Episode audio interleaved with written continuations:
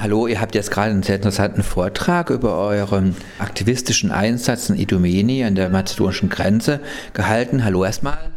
Hallo. Also was mich interessieren würde, wie ist das?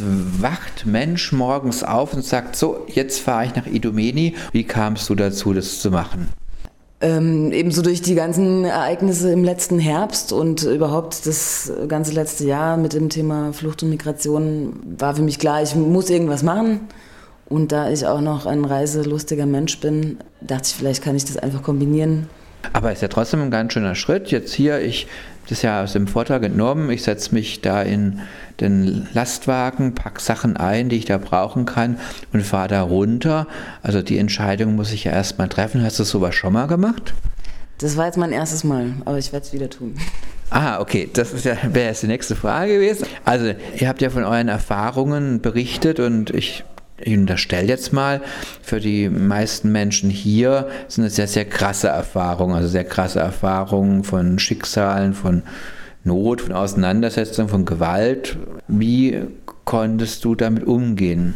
Also was mir im Vorfeld wichtig war und dann auch sich als super wichtig vor Ort rausgestellt hat, war einfach die Bezugsgruppe, mit der ich losgefahren bin. Ich bin mit Freunden losgefahren. Ich wusste, wenn es mir schlecht geht oder wenn ich Probleme habe, dann sind da einfach Menschen bei mir, auf die ich mich verlassen kann. Und das war so, im Grunde könnten wir überall hinfahren.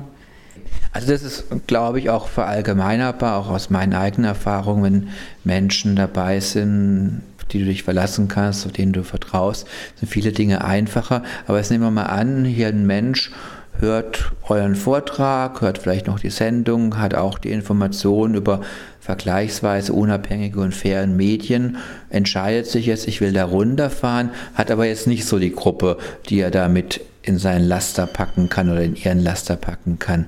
Wie könnte der Mensch das tun?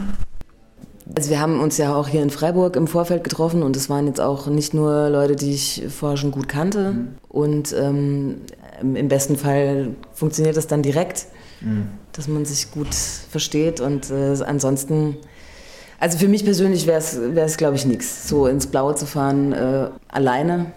Ich habe da aber vor Ort auf jeden Fall auch äh, Aktivistinnen getroffen, die, die alleine losgezogen sind die, und die da wunderbar zusammengefunden haben auch mit mir zusammengefunden haben. Und ja, das also auch, auch die Situation vor Ort schweißt auch Fremde, die irgendwie einen ähnlichen äh, Gedanken haben, ganz schnell zusammen. Ja, auch das ist ja, glaube ich, eine aktivistische Erfahrung, die Menschen machen können, wenn du irgendwo bist und du machst was gemeinsam und gerade auch die eher nicht alltäglichen Erfahrungen, die nicht alltäglichen auch Auseinandersetzungen, Bedrohungen, die bringen Menschen natürlich sehr schnell nah beieinander.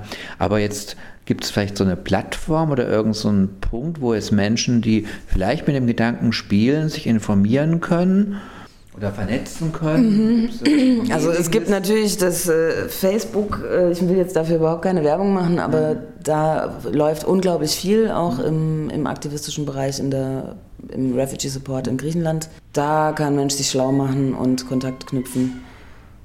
Oder also wir haben eine E-Mail-Adresse ins Leben gerufen, die dann auch vor Ort ganz gezielt als Kontaktadresse für Menschen, die anknüpfen möchten, da war. Die läuft auch immer noch. Die Adresse lautet solidarity with refugees-fr at riseup.net.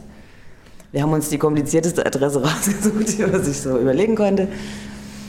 Und Genau, die ist nach wie vor aktiv. Ist natürlich die Frage auch so ein bisschen, ne, es ist eine, eine autonome Struktur, die davon lebt, dass Individuen sie tragen aktuell ist auch noch ein, ein Genosse, der mit uns losgefahren ist vor Ort, der betreut diese Adresse, wie lange der noch da ist.